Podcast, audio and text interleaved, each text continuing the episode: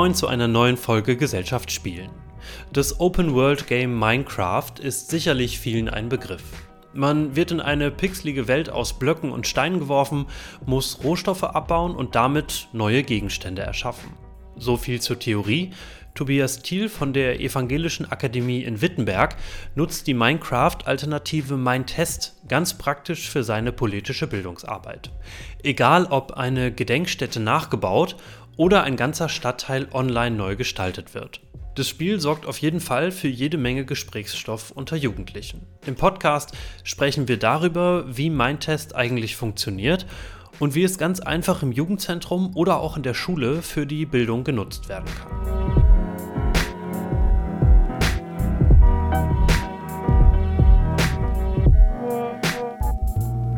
Damit darf ich ganz, ganz herzlich begrüßen Tobias Thiel von der Evangelischen Akademie Sachsen-Anhalt.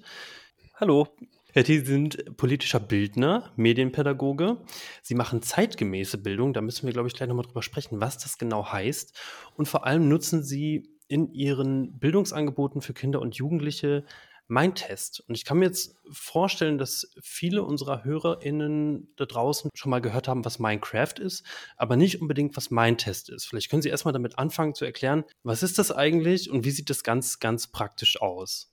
Also Minecraft ist schon mal die richtige Assoziation, ja. Also wir haben tatsächlich angefangen vor acht, neun Jahren mit Minecraft Bildungsangebote zu machen, weil wir, äh, wenn man die Lebenswelt von Kindern und Jugendlichen anguckt, dann sind Spiele ja sehr verbreitet und Minecraft war irgendwie sehr naheliegend, damit Bildung zu machen. Und äh, mein Test ist wie Minecraft so eine Art, also wir nutzen es ein bisschen wie virtuelles Lego. Das heißt, es gibt so, ja, so äh, Blöcke, die sind immer äh, äh, würfelförmig und, äh, und dann kann man Landschaften bauen, Gebäude bauen und was auch, was auch immer. Äh, und mein Test ist ein Nachbau von Minecraft aus der Bildungsarbeit. Jeder, der in der Bildung arbeitet, für Lehrerinnen und Lehrer, ähm, für außerschulische Pädagoginnen und Pädagogen, ist das einfach ein Tool, was kostenlos zur Verfügung steht, was Open Source ist, was man also auch weiterentwickeln kann und, und anpassen kann an die eigenen Bedarfe. Für die Kinder und Jugendlichen ist es natürlich nicht exakt Minecraft. Also wenn man das in der außerschulischen Bildung einsetzt, muss man auch in Kauf nehmen, dass Kinder und Jugendliche kommen und sagen, da fehlt doch aber jetzt dieser Regenbogenstein oder diese Unterwasserwelt oder irgendwas, was sich Microsoft gerade für Minecraft ausgedacht hat, das ist da nicht abgebildet. Aber tatsächlich für die meisten pädagogischen Zwecke ist mein Test inzwischen eine gute Alternative und man kann es eben auch, man kann dann auch einen eigenen Server aufsetzen, das als Online-Welt zur Verfügung stellen und ausprobieren. Sie machen das jetzt schon einige Jahre, ganz, ganz vielen unterschiedlichen Gruppen, kann ich mir vorstellen. Wie sind Sie damals darauf gekommen, auch noch in Vor-Corona-Zeiten, das als Bildungstool zu benutzen? Was war so der ausschlaggebende Punkt? Ich muss dazu sagen, ich bin kein Gamer oder kein aktueller Gamer mehr. Ich habe so als, als Jugendlicher so in den 90ern äh, und äh, 2000ern schon Computerspiele auch gespielt und 2001 kam dann aber mein erster Job und das erste Kind und dann war es irgendwie vorbei mit Gaming und dann habe ich den Anschluss verloren an die ganze Online-Spielewelt etc. Das letzte, was wir gemacht haben, sind LAN-Partys, also Computer mit Kabeln verbinden. Insofern habe ich aber immer, aber immer interessiert geguckt auf die Gaming-Welt, weil äh, wenn man sich die Gym-Studie durchliest, also die Jugendmedienstudie, ähm, dann sind ja äh, Jugendliche, Kinder und Jugendliche, also die Jung, gerade die Jungs sind inzwischen bis zu 80 Prozent, auch die Mädchen inzwischen bis zu 60 Prozent, wenn man die Handys zählt, in virtuellen Welten, in Games unterwegs, ja, die Handy-Games oder, oder eben wirklich diese virtuellen Welten. Und dann ist es natürlich schwierig, wenn ich das Spiel nicht spiele, einen Anschluss zu finden. Das war so als Pädagoge meine, meine Herausforderung, wie, wie, kann ich, wie kann ich da anschlussfähig werden? Und dann kam Minecraft auf den Markt und wir haben das relativ zeitig beobachtet und gesagt, Mensch, das ist, das sieht ja aus wie Lego. Und tatsächlich hatten wir auch, hatte ich schon mal so einen Beteiligungsprozess mit Lego gemacht. Ne? Ich baue mir meinen Jugendclub in Lego nach, so soll der aussehen und das sind die Farben oder ich gestalte einen Schuhkarton farblich. Ähm, und insofern dachte ich, das ist ja noch viel cooler, ja. Ich, ich habe plötzlich, wenn ich das im Kreativmodus nutze, habe ich plötzlich die unbegrenzte virtuelle äh, Lego-Kiste. Also mir kann es jetzt bei Lego passiert es mir dann immer, dass der eine kleine viereckige rote Stein, quadratische rote Stein alle ist, ja und alle wollen den haben und dann gibt es Streit. Das passiert mir im virtuellen Welten nicht. Und es ist auch viel einfacher, an einem Gebäude mal zu sechs oder zu sieben gleichzeitig zu bauen. Das ist auch das ist bei Lego schwieriger, weil man sich dann irgendwann in die Quere kommt. Und, und als ich das so gesehen habe, das Spiel, habe ich gedacht, das müssen wir nutzen. Und tatsächlich sind wir aber nicht, haben wir dann nicht gesagt, wir machen jetzt ein Bildungsangebot und lernen das alles, sondern wir haben gesagt, wir suchen acht ähm, Jugendliche, die Minecraft spielen können, die wissen, wie man das auf dem Server spielt, sodass sie zusammen in einer Welt spielen können und die wissen, wie man daraus einen Film macht. Und wir bringen noch mit, wir bringen mit ein Wochenende ein Thema und noch ein, jemand, der den Filmschnitt hinterher noch schön macht. Und tatsächlich haben sie acht Leute angemeldet und dann haben die uns gezeigt, quasi, wie man Minecraft nutzen kann. Und wir hatten das Umweltbildungsthema ein, äh, zum Elbe-Ausbau. Die Elbe hier soll ja immer mal wieder reguliert werden und noch vertieft werden. Und es geht an den Jugendlichen eigentlich komplett vorbei, obwohl sie gerne am Elbestrand sitzen. Und dann haben wir gesagt, das wäre ein spannendes Thema, an dem man, zu dem man mit Jugendlichen arbeiten kann. Und ist ein Elbe-Krimi entstanden, wo sie also von der Elbe-Quelle bis nach Wittenberg äh, sich zwei verfolgen. Und das haben sie dann in Minecraft umgesetzt und dafür die Kulissen gebaut in, in dem Spiel. Und das war der Punkt, wo wir dachten, ey, wow, das ist cool, das machen wir. Und dann haben wir ein zweites Projekt angefangen. Da ging es um so zukunftsfähige Stadt oder, oder, oder wie Jugendliche sich ihre Stadt vorstellen.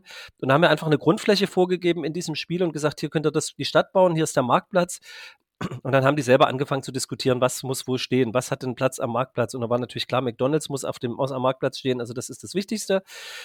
Und dann ging es aber auch los, sie wollten eigene Häuser bauen und dann hat einer gesagt, ich will mir eine Villa bauen und dann will ich auch, dass neben mir eine Villa ist. Und jemand anders sagt, aber irgendwo müssen auch die armen Menschen leben.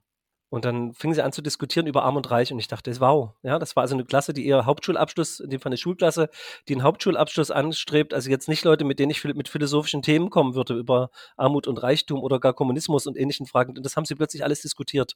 Einfach nur, indem ich in diese Welt hingestellt habe. Und da habe ich gedacht, so mache ich jetzt immer politische Bildung. Ich setze euch an, setze einfach eine Welt hin und dann lasse ich sie, lasse ich euch einfach bauen und dann kommen die Themen. Die Schwierigkeit dabei war tatsächlich dann, Teamerinnen und Teamer zu finden, die sich auf dieses Konzept einlassen, weil ich wusste ja nicht, welche Themen von den Jugendlichen kommen. Ich wusste vorher nicht, wollen sie über Nahverkehr diskutieren oder über die behindertengerechte Stadt oder Beteiligungsstrukturen oder, oder von mir aus auch, äh, ob es ein Gericht braucht oder nicht. Und manchmal bin ich dann natürlich nicht der Perfekte, also kann ich nicht die Antwort geben, aber wir können die ja gemeinsam suchen. Und das war, glaube ich, unser Zugang. So sind wir zu, so haben wir angefangen mit Minecraft zu arbeiten. Ich fand das total spannend. Am Anfang haben sie gesagt, wir haben die eingeladen und gesagt, die bringen das schon mit, die können bauen und wir können den Inhalt liefern. Ist das immer so, dass, dass das quasi so entsteht, dass die sagen, okay, ich, ich gebe euch hier die Welt und ich ähm, sag euch vielleicht das, gebe euch vielleicht das Thema vor, aber die Bauskills, die kommen von euch. In der aktuellen Gym-Studie sagen, glaube ich, 17 Prozent, das ist ihr Lieblingsspiel. Das heißt, man kann davon ausgehen, dass 30 Prozent das mindestens schon gespielt haben je nach Alter auch mehr. Das heißt, es können nicht alle Jugendlichen, es ist auch nicht für alle Jugendlichen das perfekte Tool, aber es gibt immer einen großen Teil in einer Gruppe, die das können und die können sich das Peer-to-Peer -Peer beibringen. Und wenn ich außerschulisch einlade zu einem Angebot mit Minecraft, dann weiß ich, dass die Leute können, die Minecraft spielen können. Wir haben da tatsächlich ganz unterschiedliche Skills. Das ist für meine Projekte aber auch nicht wichtig. Also wir hatten mal ein Projekt, wo wir eine Stadt von einer Gruppe Jungen und einer Gruppe Mädchen nachbauen lassen haben. Und die Gruppe Jungen, die waren super, also sie kannten, hatten ganz viel Vorerfahrung und haben mit World Edit, das ist ein Mod, also eine Modifikation, mit der man automatisch Gebäude bauen kann. Ganz viele tolle Hochhäuser und einen Flughafen äh, gebaut und also ganz, ganz tolle Stadt. Und die Mädchengruppe äh, hatte nicht so viel Skills, aber die haben sehr überlegt gebaut. Und am Ende war das äh, so, dass wenn man sich die Präsentation angeguckt hat, dann war die Stadt der Mädchen zwar ganz klein, aber super überlegt mit ähm, Blumen an jedem Weg und äh, der Pferdehof war ganz in der Nähe und der Supermarkt und alles war zu Fuß zu erreichen. Das war super gut strukturiert und funktionierte. Währenddem bei dem Jungs brauchte man bloß eine Straße mal lang gehen, da endete eine Brücke mitten in einem Hochhaus. Weil die haben viel mehr darauf Wert gelegt, dass es irgendwie schick aussieht und gar nicht geguckt, ob es funktional ist. Und das zeigt sehr schön das Beispiel, äh, dass es am Ende ja bei, in den Projekten nicht davon ankommt, dass es eine Perfektion hat, sondern spannend wird es dann, wenn die Kinder und Jugendlichen über das erzählen, was sie gebaut haben. Weil sie dann sagen, ich habe das aus dem Stein gebaut, weil das ist total wertvoll. Äh, oder ich habe das, äh, da habe ich extra Begrünung dran gemacht, weil wir müssen ja an den Klimaschutz denken. Und das sind ja eigentlich die interessanten Dinge, die ich aber gar nicht bis heute nicht wirklich sehe. Also was die, ich kann die Bausteine oft nicht unterscheiden. Und wir erleben das auch immer, wenn wir eben diese Präsentation machen, wo die Kinder und Jugendlichen uns das vorstellen, was sie gebaut haben, dann wollen sie am Anfang, dass ich durch die Welt laufe. Und dann laufe ich kurz durch die Welt und verwechsel die rechte und die linke Maustaste und schlage die Tür ein, statt sie aufzuklinken. Und dann wackel ich da rum und irgendwann sagen sie, nee, ist okay, wir machen es doch selber. Und das ist für mich eigentlich die beste Voraussetzung, so zu arbeiten weil dann auch klar ist, wir, also wir, es ist ja auch ein Stück weit eine Enthierarchisierung. Normalerweise komme ich als Pädagoge mit einem Thema und mit einer Methode und ich kann das alles und ich weiß genau, wie es geht und die Jugendlichen haben das zu machen. Und plötzlich sage ich, nee, wir treffen uns hier auf Augenhöhe. Ich bin so ein bisschen eher im Thema drinne und äh, ihr seid ein bisschen eher in der Methode drinne. Und wenn ich jetzt irgendwie ein Haus bauen will in meinen Projekten, sitze ich noch an einer Wand, da haben die mir schon den Teppich und die Wand gestaltet und auch das Dach gebaut. Also das bleibt bis heute so, dass ich bin trotzdem nicht der Gamer geworden und ich spiele auch privat Minecraft nicht, sondern wenn, dann mache ich das eben dienstlich, dass ich Minecraft oder Mindtest nutze. Ich glaube, es ist noch so ein bisschen abstrakt, wie das eigentlich aussieht, diese Welt. Also es ist eine offene Welt, so kann ich mir das vorstellen. Vielleicht können Sie noch mal erklären, was da alles drin entstehen kann. Und wir wissen, jedes Spiel lebt auch irgendwie von Regeln, von Begrenzungen. Welche Regeln gibt es schon, die das Spiel vorgibt, aber wo sagen Sie vielleicht auch mit einem pädagogischen Ansatz, okay, hier gebe ich nochmal eine Regel rein, eine Begrenzung, um das Spiel irgendwie von außen zu gestalten? Fangen wir mal an, wie sieht es denn aus? Was ist es denn? Es ist ein Open World oder ein Sandbox-Game. Das heißt, es ist anders als viele Spiele, in denen ich bestimmte Levels habe und dann immer anders, die anders aussehen und andere Strukturen haben, habe ich bei äh, Minecraft und eben auch bei Mindtest eigentlich erstmal nur eine Welt. Und wenn ich jetzt äh, im Kreativ, also im Survival-Modus, was der Standardmodus ist, in diese Welt komme, ist es so eingestellt, dass nachts Monster kommen. Die können mich töten. Ja, das heißt, ich habe dann, ich sitze, in ich sitze auf einer Wiese zum Beispiel, werde ich da hingespawnt. Das ist also immer der Punkt, wo man zuerst landet. Und dann mache ich so, ich grabe mir ein Loch und verstecke mich über, über Nacht. Ja, und dann komme ich wieder, komme ich hoch und dann muss ich mir am zweiten Tag überlegen, entweder gibt es dann zwei Optionen. Ich baue mir ein Haus, in dem ich mich verstecken kann. Am besten mit einer Lichtquelle, weil dann kommen auch weniger Monster. Oder ich baue mir eine Waffe um das zu bauen, muss ich äh, zum Beispiel den ersten Baum mit der Hand fällen. Das dauert ziemlich lange. Wenn ich dann Holz habe, kann ich mir eine Holzaxt bauen und mit der Holzaxt kann ich mir dann schneller Bäume fällen und dann kann ich mir eben auch ein Holzschwert bauen und mit dem Holzschwert kann ich Monster bekämpfen. Natürlich geht es besser, wenn ich später ein Eisenschwert oder gar ein Diamantschwert habe. Aber schon da ist sozusagen die Freiheit, auch im Survival ist die Freiheit, ich kann mich fürs Bauen entscheiden oder fürs Kämpfen oder für eine Mischung aus beiden. Wie ich überlebe, ist mir eigentlich überlassen. Und das zeigt, dass die Grenzen hier also wirklich sehr weit sind. Ja, also ich habe am Ende irgendwie eine Welt, das ist so eine, eine, riesige Fläche, die kann ich aber kaum erlaufen, so groß ist die. Also es ist ein bisschen wie im normalen Leben auch und ich habe in dieser Welt Rohstoffe und mit diesen, wenn ich im Survival spiele, äh, dann muss ich, kann ich nur die Rohstoffe benutzen, die in der Gegend sind, in der ich unterwegs bin. Also wenn es da nirgends Diamant gibt, kann ich mir auch keine Diamantwaffe bauen. Dann muss ich halt vielleicht andere Spieler finden, die irgendwo in einer Gegend waren und kann dann tauschen und kann mit denen interagieren. Also ich kann das Ganze alleine spielen, aber noch viel mehr Spaß macht es, wenn man es eben auf einem Server spielt, wo dann eben mehrere sich begegnen. Und das sind dann immer so kleine Avatare, sind wie so zwei so Blöcke groß und so kleine äh, Figuren. Man kennt die vielleicht auch als Minecraft-Figuren Figuren sieht man die oft auf T-Shirts und so weiter. Und wenn ich jetzt im Kreativmodus bin, dann muss ich die Rohstoffe nicht selber abbauen. Also Rohstoffe sind einfach, wie ich vorhin gesagt habe, unterschiedliche Lego-Blöcke. Für mich sind das unterschiedliche Farben. Für die Kinder und Jugendlichen haben die auch nochmal eine unterschiedliche Bedeutung, weil die unterschiedlich hart sind. Ne? Da ist Sand dabei und es gibt Stein und es gibt Eisen und es gibt Holz und also unterschiedliche Baumhölzer und unterschiedliche Sachen. Und aus denen kann ich dann was bauen oder eine Landschaft gestalten. Ich habe auch sowas wie Samen. Das heißt, ich kann auch ein Feld anbauen und es wächst dann auch wirklich und dann kann ich es auch wirklich ernten, wenn es, je nachdem, was es, äh, was es ist. Und dann habe ich auch, auch was zu essen. Wenn ich im Survival spiele, muss ich, brauche ich das Essen auch. Das zeigt so ein bisschen die, die Spielmechanik. Wenn wir es jetzt wirklich im Kreativmodus benutzen, dann ist es wirklich die unbegrenzte Lego-Kiste, weil dann habe ich diese ganzen Dinge schon da. Dann muss ich die nicht selber abbauen, sondern dann ist alles, was ich auf dem Server eingestellt habe, also alle Bausteine, die es da gibt, und das ist auch beliebig erweiterbar. Wir haben so einen Projektserver, da haben wir auch äh, runde Bögen und alles Mögliche eingestellt. Äh, was ist ja eigentlich klassisch ist, ist so ein vier, sind es, es ist alles viereckig, das sieht alles sehr pixelig aus, wenn man sich die Minecraft-Welten anguckt. Äh, aber auch das ist anpassbar und kann äh, unveränderbar. Und aus dieser unbegrenzten Kiste kann ich, da baue ich dann erstmal was. Wenn wir jetzt Projekte machen, die zeitlich befristet sind und zum Ergebnis kommen wollen, dann ist es natürlich sinnvoll, diese Baufläche zum Beispiel zu begrenzen. Also das war das eine, was ich vorhin gesagt habe. Ich will eine Stadt bauen, ich will, dass die Kinder und Jugendlichen sich Gedanken darüber machen, wie ihre Stadt aussehen soll, was an welcher Stelle ist, dann gebe ich einfach eine Grenze vor, dann baue ich wie eine Mauer außenrum und sage, das ist eure Stadtfläche und hier ist der Marktplatz. Und jetzt müsst ihr mal gucken, am Marktplatz passen nur drei Gebäude, was sind die drei Gebäude? Ja, welche anderen Gebäude müssen noch zentral stehen? Wie wollt ihr die vernetzen? Wie wollt ihr Straßen bauen?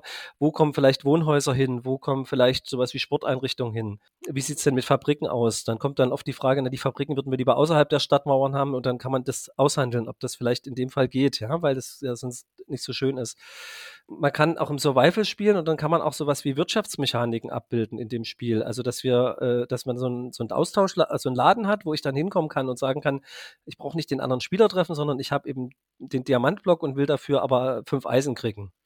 Und dann gehe ich in so einen Laden und tue das einfach da einwerfen und kriege dann das andere. Dann hab, bin ich in so einer Art Wirtschaftssimulation, die ich da machen kann. Und ich kann natürlich theoretisch, also in Minecraft kann man auch ganz viel und in Mindtest auch, kann man auch sowas wie Strom programmieren. Ich kann Solaranlagen verwenden, die dann äh, irgendwelche Dinge äh, steuern. Ich kann Maschinen bauen. Also Hardcore-Minecrafter sagen mir, theoretisch ist es möglich, in Minecraft einen Computer zu bauen, auf dem ich Minecraft spiele. Ja, und das gilt sicherlich für Mindtest auch. Also äh, das schaffen die meisten Rechner nicht, weil das ist dann ressourcenintensiv und es wäre sicherlich ein großer Aufwand, aber es bietet auch in, diesem, in dieser Programmierung ganz viele Möglichkeiten. Also ich glaube, es ist schon wirklich ein wahnsinnig starkes Kreativitätstool. Also so nutzen wir es, indem man wirklich ganz viel gestalten kann.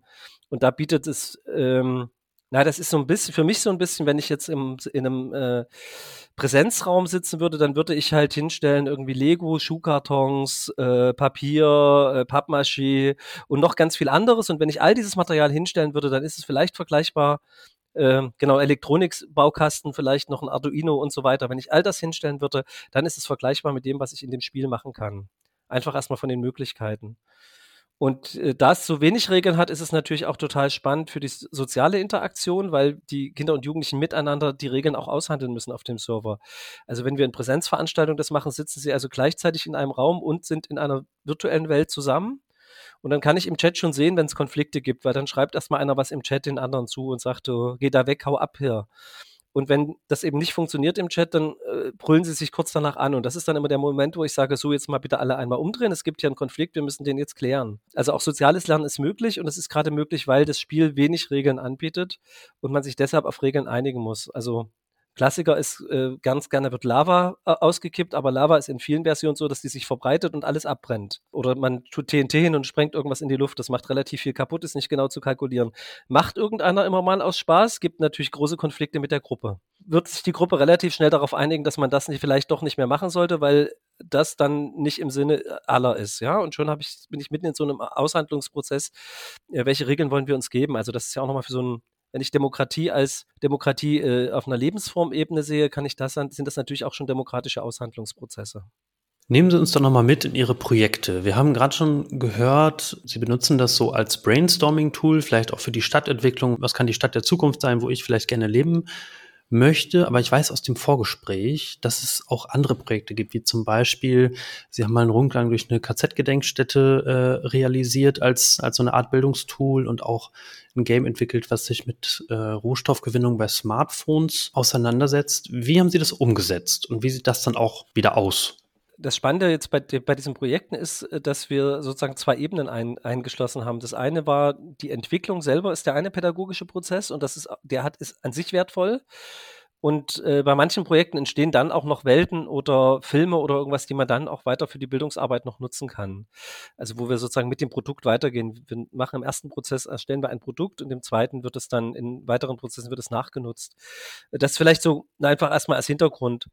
Äh, ich kann das zu dem Brainstorming noch mal an einem ganz einfachen Beispiel erklären. Wir hatten mal fünf äh, oder sieben Jugendliche aus, äh, aus, dem, aus Wittenberg und ich habe sie gefragt, wie seht ihr euch hier? Auch das eher äh, bildungsbenachteiligte Jugendliche, also keine, keine, die gymnasialen Abschluss anstreben. Das ist, glaube ich, auch einer der großen Vorteile des, äh, der Spielzugänge, dass wir eben auch für die politische Bildung zumindest breitere Schichten erreichen, also deutlich diverser arbeiten können, als wenn wir das mit klassischen Formaten, Brainstorming etc. machen. Und die habe ich halt vor die Welt, äh, vor eine leere Welt gesetzt, oder ich hatte die Grundfläche von der Stadt Wittenberg da und habe gesagt, baut doch mal in Wittenberg, wo ihr, wo ihr euch seht. Und dann haben die äh, auf der anderen Elbseite im Naturschutzgebiet ein Hochhaus gebaut. Es war sieben Minuten, waren die sich einig. Dann habe ich sie gefragt, und was heißt das jetzt? Die kannten sich vorher nicht und waren sich aber einig, das ist es und haben mir dann erklärt, naja, ist doch ganz klar, Lutherstadt Wittenberg, das ist durch Martin Luther geprägt, die Innenstadt, das ist wichtig, da kommen die Touristen, da kommt wenigstens ein bisschen Geld her, aber das ist nichts für uns als Jugendliche. Wir gehen symbolisch ganz weit weg. Wir sind eher eine kleine Stadt mit unseren 45.000 Einwohnern, deswegen wollen wir ein großes Hochhaus haben, damit es muss ein bisschen großstädtischer werden alles. Und ganz oben ist übrigens die Disco-Etage Etage und Wittenberg liegt ja zwischen Berlin und Leipzig und da sind bestimmt immer mal irgendwelche großen Musik, äh, irgendwelche Musikgruppen unterwegs, die dann im, im, mal kurz aus dem ICE aussteigen in Wittenberg und auf der obersten Etage ein großes Konzert geben, weil wir bräuchten schon ein bisschen mehr so Renommee. Also größere Gruppen, wichtigere Gruppen, die auch mal nach Wittenberg kommen. Das würde der Stadt gut tun. Und das hätte ich mit dieser Gruppe, mit einem Brainstorming, mit einem anderen Tool nicht hingekriegt, weil es ist deren Spiel gewesen, die haben das da darstellen können und, die, und indem sie mir dann erzählt haben, was sie gebaut haben, äh, funktioniert das. Und ähnlich haben wir das eben zum Thema Zukunft Zukunftsstadt gemacht, auch als Online-Wettbewerb und auch in Workshops, wo wir einfach gesagt haben, die Städte wachsen, irgendwie Städte haben eine Attraktion, zumindest vor Corona war das ja definitiv so und gleichzeitig werden ja aber Ressourcen immer weniger und viel mehr haben wir nicht gegeben und jetzt gesagt, was findet ihr für Lösungen? Dann kann man städtebaulich ziemlich viel machen, von einer wirklich solchen abstrakten Ebenen bis ganz konkreten städtebaulichen Beteiligungsprojekten. Also ich könnte einfach einen kleinen, wenn irgendeine Baulücke ist und die gefüllt werden soll, könnte ich das als Welt zur Verfügung stellen und dann bauen irgendwelche Jugendlichen in dieser Welt einfach das Haus. Und die drei schönsten Sachen könnte ich im 3D-Drucker aussetzen und neben das Architekturmodell setzen und dann könnte der Stadtrat äh, sozusagen den, die, gleichberechtigt die Idee der Jugendlichen äh, mitnehmen, wenn man das will. Die anderen beiden Beispiele, also gehen wir mal auf die, Sie hatten dann gefragt nach der Gedenkstätte. Da geht es eher darum, dass wir ja sozusagen wie Minispiele im Spiel, also das Spiel nutzen, um eigene Minispiele zu entwickeln. Ich hatte das ja schon gesagt, man kann so kleine Programmierungen machen, dass man, wenn man auf einen Punkt kommt und bestimmte Antwort gibt, dann fliegt man, wird man woanders hin teleportiert, also fliegt woanders hin. Äh, und äh, wenn man diese Funktion nutzt, dann kann man eben so ganz einfache Minispiele machen. Und wir haben mit der Leiterin der Gedenkstätte KZ Lichtenburg-Brettin, das ist also auch im Landkreis Wittenberg, eine, äh, ein riesiges Renaissance-Schloss, was äh, die gesamte NS-Zeit als Konzentrationslager genutzt wurde, das erste Frauengefäng äh, Frauenkonzentrationslager war und so weiter, uns zusammengesetzt und haben gesagt, wir gucken uns das mit Jugendlichen an und laden die Jugendlichen nicht ein über die Gedenkstätte, über das Thema, sondern wir sagen euch, wir, wir zeigen euch, wie ihr ein Spiel programmiert. Wir laden Minecrafter ein und sagen, ihr könnt bei uns lernen, wie man ein Spiel programmiert. Es geht schon um das Thema, das haben wir auch, also wir haben das Thema nicht verheimlicht, aber gekommen sind sie eigentlich, weil sie lernen wollten, wie man so ein Spiel macht, wie man so, so bei Game Design beachten muss. Ne? So 12- bis 16-Jährige, also noch Game Design auf einem mittleren oder unterem Niveau, aber die hatten Interesse dran. Und deswegen haben wir uns also am ersten Tag die Gedenkstätte angeguckt, die haben Sachen ausgemessen, sich Biografien durchgelesen, überlegt, wie kann man daraus ein Spiel machen. Dann haben wir gesagt, okay, wir hatten nur vier Tage, also danach bauen wir das Spiel. Und am zweiten Tag haben die gesagt, wir müssen nochmal in die Gedenkstätte, wir wissen das noch nicht und jenes noch nicht und dieses. Und das war so der Punkt, wo ich dachte, okay, das Projekt ist jetzt schon erfolgreich. Ja, auch wenn diese Map nie fertig wird und das nie gut wird, wenn du Jugendliche hattest, die sich vorher für das Thema nicht interessiert haben, die dann sagen, ich muss noch einen zweiten Tag mir die Gedenkstätte angucken und ich muss es noch viel intensiver wissen, dann hat sich das gelohnt. Tatsächlich ist eine Map entstanden, wo man einen Rundgang durch die Gedenkstätte machen kann. Also wir haben ganz bewusst kein KZ gebaut, äh, wo man Aufseher oder irgendwas sein kann, sondern wir haben ganz bewusst uns entschieden, es ist ein Rundgang durch die, im Prinzip durch das heutige Museum, ähnlich wie es heute ist Nichtsdestotrotz bietet die virtuelle Welt natürlich Möglichkeiten, die ich im Realwelt nicht habe. Also ich kann ein Haus, ich kann das Gefängnis, eigentliche Gefängnisgebäude besuchen, was heute baupolizeilich gesperrt ist. Ich kann in diesem Gefängnis für einen prominenten Häftling ein, ein Museum bauen, wo ich also sozusagen aus der Gefängniszelle mal schnell in das Museum fliege oder rüber teleportiert werde. Dann kann ich mir dieses Museum angucken und setze meinen Rundgang fort.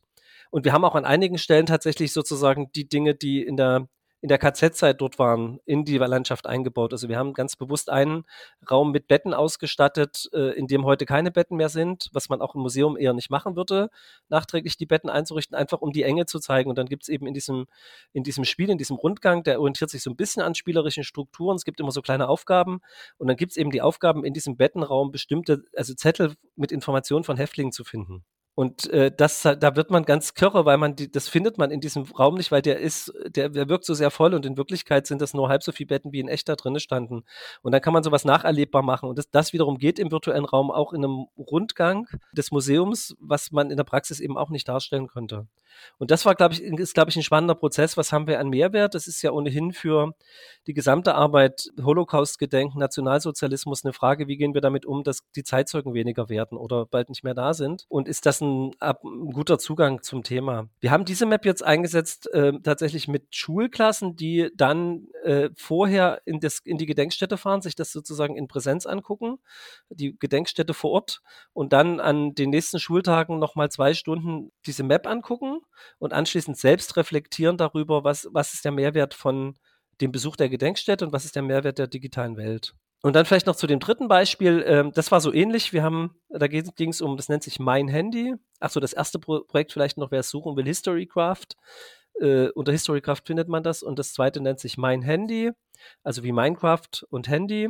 Und da haben wir das ähnlich gemacht. Wir haben die Jugendlichen auch darüber eingeladen, dass wir gesagt haben, ihr könnt ein Spiel entwickeln und ihr könnt dabei was lernen, ähm, was bei der Handyproduktion oder der Lieferkette zu Handys so alles schief geht und haben eben einen Einstieg gemacht mit Material der NGO Südwind, wo man ganz gut sehen kann, was in, in äh, Indonesien in einem Zinnbergwerk und in, äh, ich glaube, in Sambia in einem Kupferbergwerk oder was in Ghana in der Elektroschrottmüllhalte ist oder eben wie in China die, die Handyproduktion selber ist, was es da für Probleme gibt. Und haben sie dann selber ein Spiel entwickeln lassen und die haben sich ausgedacht, das ist eine Journal Geschichte, Geschichte eines Journalisten, der durch diese Welt reist. Also er, er sieht zufällig bei einer, bei einer Reise diese Elektroschrottmüllhalte, geht dann zu seinem Redakteur und sagt, ich würde gerne mal einen Bericht über die Elektroschrottmüllhalte machen. Und der sagt, nee, dann guck dir die gesamte Lieferkette an, fahr mal in die, in die Welten. Und dann fliegt, man, fliegt er also tatsächlich in so eine Zinnmine und dann sieht er da, wie ein Mensch verschüttet wird, weil es einen Abbruch gibt und dann sagt eben einer der Arbeiter, ach, das ist nicht schlimm, das ist ja nur Sand, meistens überleben die. Und das sind alles Zitate, die wirklich äh, in, aus diesen Materialien stammen. Und das haben die Jugendlichen umgesetzt und haben das, dieses Spiel entwickelt. Und äh, das war insofern wirklich nochmal spannend, als, äh, als das ein gewisses Aufsehen auch erregt hat und, und äh, überregional bekannt geworden ist. Und dann sind die Jugendlichen tatsächlich mit dem Spiel zu Fairtrade-Messen und so weiter gefahren. Das heißt, das waren eigentlich Jugendliche auch, auch so zwischen 10 und 22, glaube ich, oder 12 und 22, die wirklich gekommen sind, weil sie sich für Minecraft interessierten und weil sie das Programmieren lernen wollten. Und die wurden plötzlich zu MultiplikatorInnen des globalen Lernens, ja, und sind damit durch Deutschland gezogen, wirklich, wirklich weit gereist, haben dann sich noch so ein ausgedacht, noch so einen Holzkasten um den Monitor gebaut, damit man das besser, damit es besser wie so eine Spielmaschine aussieht und ja, und damit sind die dann getourt. Und das zeigt ja so die Potenziale auch, was, was man wecken kann, ja, und wo man Interesse wecken kann über, über diesen Zugang. Einfach dieses Interesse am Spiel nutzen, um überhaupt erstmal ins Gespräch zu kommen, bis aber auch wirklich das zu nutzen, um sich so intensiv mit Themen zu beschäftigen, dass man damit da weiter dran bleibt. Ich habe an ein paar Stellen aufgehorcht, weil ich mir sehr gut vorstellen kann, dass erstmal vielleicht, wenn ich das jemand Drittem erzähle, okay, ich möchte hier irgendwie mit Jugendlichen was machen mit so einem Online-Tool und ähm, dann wollen wir irgendwie so einen Museumsrundgang machen oder wir wollen vielleicht auch uns Gedanken machen zur Stadtentwicklung, dass es da erstmal bei Dritten ein bisschen Skepsis gibt, bei sei es PolitikerInnen, sei es bei den Leuten, die die Museen zum Beispiel betreiben, wenn man das so nennen kann. Gibt es da Vorbehalte gegenüber so einem Online-Tool, dass Jugendliche sich irgendwie damit solchen dann doch schwierigen Themen auch annähern? Also unbedingt. Es ist ja das Tool tatsächlich der Kinder und Jugendlichen. Also das fängt damit an, dass, dass selbst Gamer, also geht mir ja auch so, das Minecraft hat ja so eine sehr pixelige Grafik, ja, und eigentlich denke ich so, Mensch, das habe ich in den 80ern gespielt, das müsste doch heute, das kann doch heute, könnte doch heute schöner aussehen. Und das Spannende ist aber, dass ja die Spielmechanik in dem Fall so toll ist, dass, dass es sich eben gerade auch im pädagogischen Einsatz lohnt und dass es auch für die Kids so interessant ist, weil es eben so flexibel ist. Bei den Nicht-Gamerinnen und Gamern, das sind also, was viele Pädagoginnen und Pädagogen noch sind, die sich nicht in dieser Rolle sehen, ist es natürlich ganz schwierig, sich einzulassen auf diesen Zugang der Lebenswelt der Kinder und Jugendlichen. Also das, was ich am Anfang so gesagt habe, das merke ich, das ist äh, wirklich schwer für ganz viele Leute. Äh, dieses, ist es euer Tool und ich bringe das pädagogische Konzept mit und ich lasse den Kontrollverlust zu. Das ist aber eine Herausforderung, die wir uns, glaube ich, in der gesamten digitalen Welt haben. Wir werden nicht mehr, wir sind weder bei den Inhalten noch bei den Tools, können wir alles beherrschen wir müssen davon ausgehen, dass wenn ich einen inhaltlichen Vortrag mache, dass gerade gestern bei Wikipedia jemand noch was Aktuelleres eingestellt hat, was ich nicht mehr gelesen habe. Jemand geht zu, während meine, meines Vortrags zu Wikipedia und stellt das fest und sagt mir das und dann muss ich damit umgehen können. Und bei den Werkzeugen ist es das Gleiche. Ich werde nicht, also wenn ich jetzt gerade, wir erleben das in der Corona-Zeit, was für viele tolle Werkzeuge es gibt und ich versuche wirklich dran zu bleiben und auch das eine oder andere auszuprobieren wir werden die nicht alle beherrschen und nicht alle können, sondern wir müssen dann gucken, dass uns jemand, dass wir uns da gegenseitig unterstützen und jemand berichtet, das Tool ist dafür gut geeignet und dann muss ich dem vertrauen und dann hole ich mir den dazu oder ich bringe es mir dann selber bei. Und ich glaube, das ist an der Stelle die große Herausforderung und ich würde nochmal sehr dafür werben, und da ist Minecraft und Mindtest ja wirklich nur ein Beispiel, ich würde sehr dafür werben, die Tools der Jugendlichen ernst zu nehmen. Also immer wieder zu gucken, was, was spielt denn ihr und habt ihr nicht Ideen, wie man das umsetzen kann? Also es hat äh, einer der Lehrer, der ganzzeitig mit Minecraft gearbeitet hat, der hat dann erzählt, dass seine Kinder, äh, seine Jugendlichen, seine Schülerinnen und Schüler äh, wollten dann, dass er Minecraft für alles nimmt. Und dann hat er den einfach den Lehrplan hingelegt und gesagt, wenn ihr eine Idee habt, wie wir das machen können, machen wir es. Ja, und dann haben die tatsächlich das gesamte nächste Kapitel durchgearbeitet. Also gerade auch oft Schülerinnen und Schüler, die vorher nicht so sehr interessiert waren am Schulstoff und haben gesagt, hier in der Einheit, da und da, da haben wir eine Idee gefunden. Na, er sagt, okay, dann, das heißt aber fünf Stunden müssen wir jetzt normalen Unterricht machen und dann setzen wir eure Idee um. Und ich erreiche eine ganz andere äh, intrinsische Motivation bei den Teilnehmenden oder bei den Schülerinnen und Schülern, wenn ich diesen Weg gehe.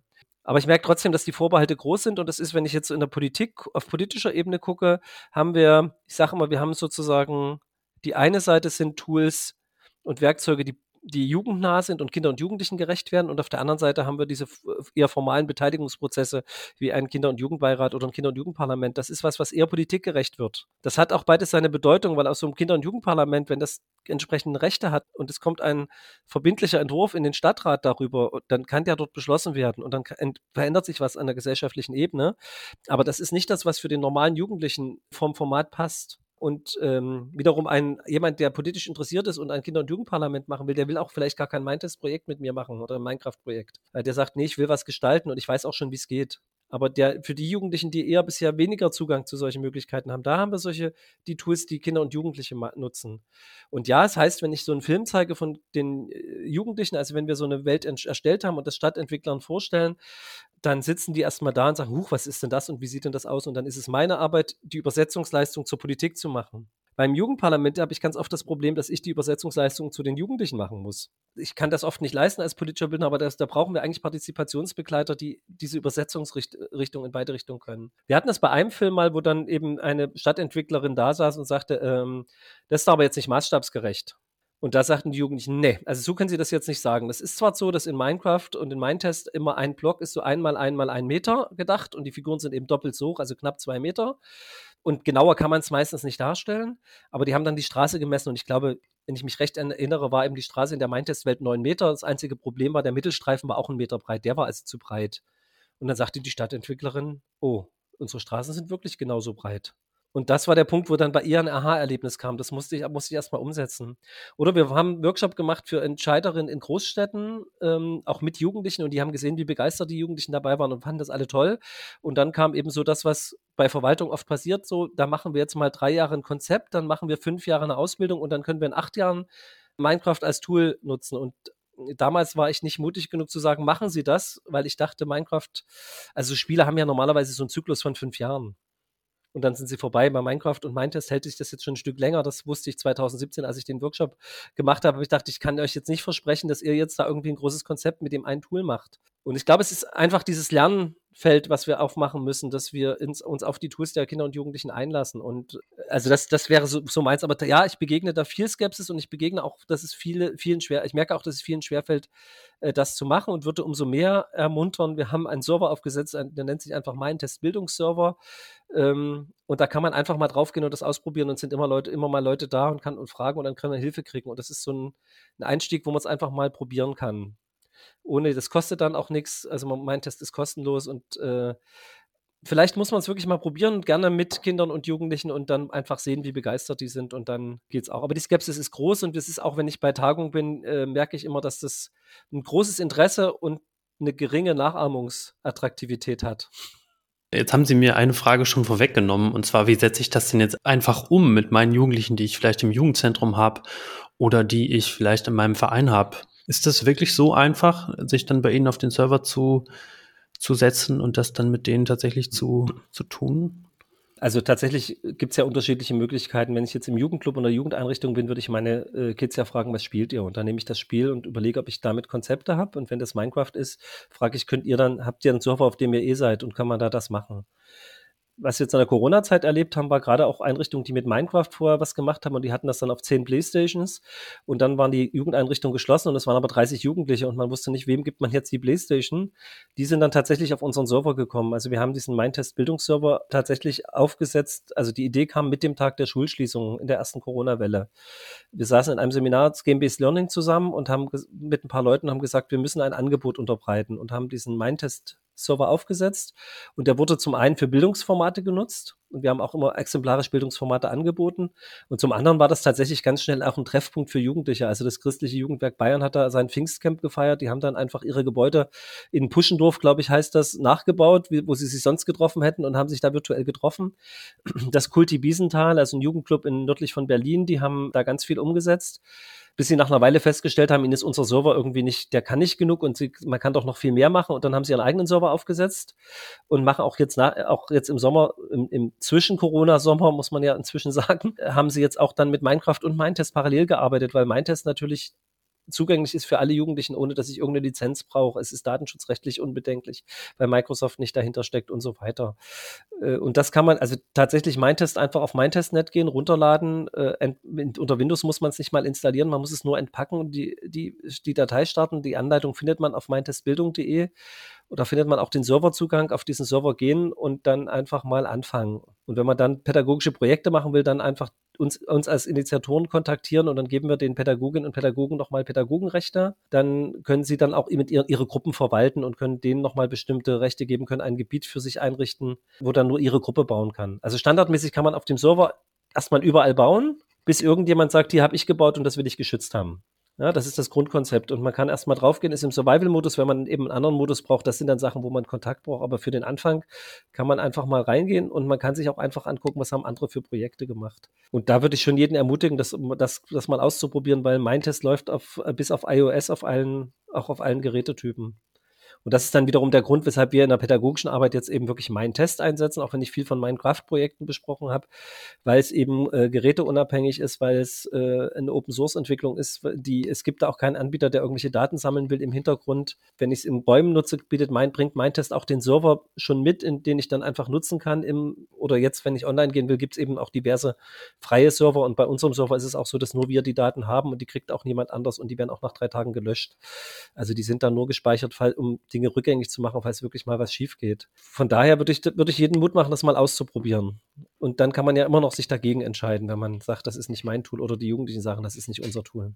Das finde ich ein gutes Stichwort. Einfach mal machen, so ein bisschen aus seinen alten Bahnen raus und einfach mal probieren. Ne? Sie haben 2017 gesagt, äh, Sie haben einen Blick in die Glaskugel gewagt und äh, es hat nicht ganz gestimmt. Mein Test und Minecraft werden immer noch gespielt. Wenn Sie das jetzt nochmal machen würden, für wo steht Minecraft, mein Test in fünf Jahren vom heutigen Zeitpunkt aus? Meinen Sie, das wird noch genutzt, wird das noch gespielt oder wird das langfristig durch was abgelöst werden? Und wenn es noch gespielt wird, was wird dann damit getan? Vielleicht gibt es ja so aktuelle Trends, die gerade schon sichtbar werden?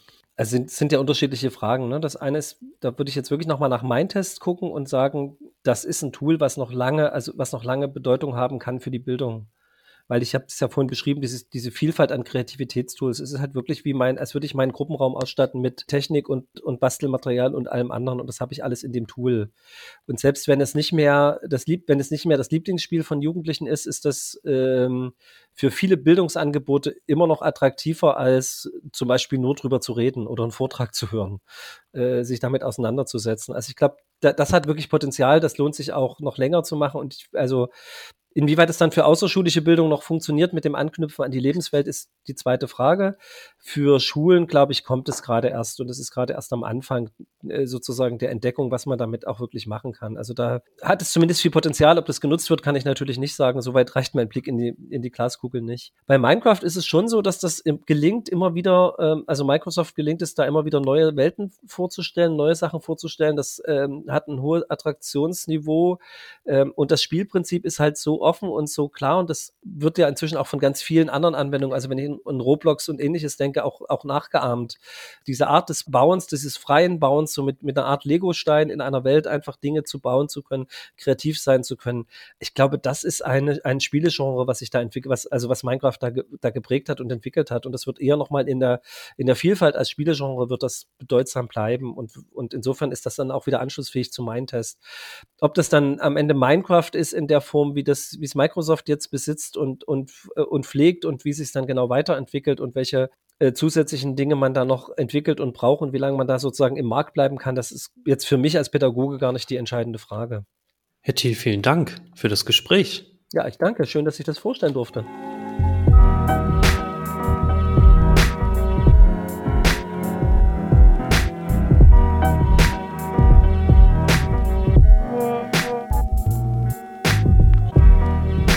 Das war Gesellschaftsspielen mit Tobias Thiel. Und wenn ihr keine Folge mehr verpassen wollt, dann abonniert doch gerne unseren Podcast. Feedback schickt uns gern per Mail an gamification.vnb.de. Gesellschaft Spielen ist ein Projekt vom Verein Niedersächsischer Bildungsinitiativen und wird ermöglicht durch eine Förderung der Aktion Mensch.